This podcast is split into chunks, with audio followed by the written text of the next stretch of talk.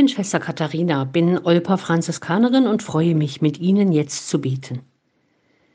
Im Lukas-Evangelium heute gibt es eine Stelle, in der erzählt wird, dass Jesus eine ganze Nacht im Gebet verbringt und am nächsten Tag seine Jünger zusammenruft und sich aus ihnen seine zwölf engsten Freunde, Berater, Begleiter, Verkünder aussucht.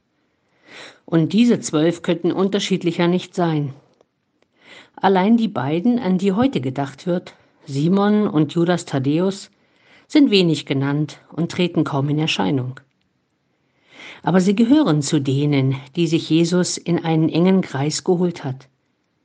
Vielleicht wird an ihnen deutlich, dass es nicht um sie gehen soll, sondern um Jesus.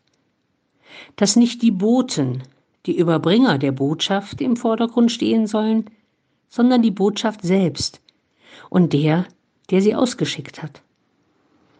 Ein Mann, der dieser Tage bei mir zum Gespräch war, hat unglaublich viel Engagement in ganz vielfältigen Dingen in Kirche und Gesellschaft und bringt vieles voran, was durch hauptamtliche Kirchenleute immer wieder vertagt und nicht entschieden wird.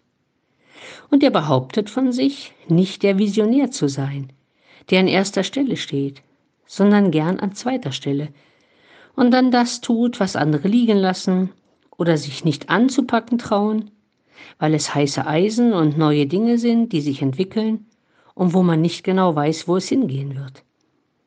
Aber wahrscheinlich ist das der Punkt.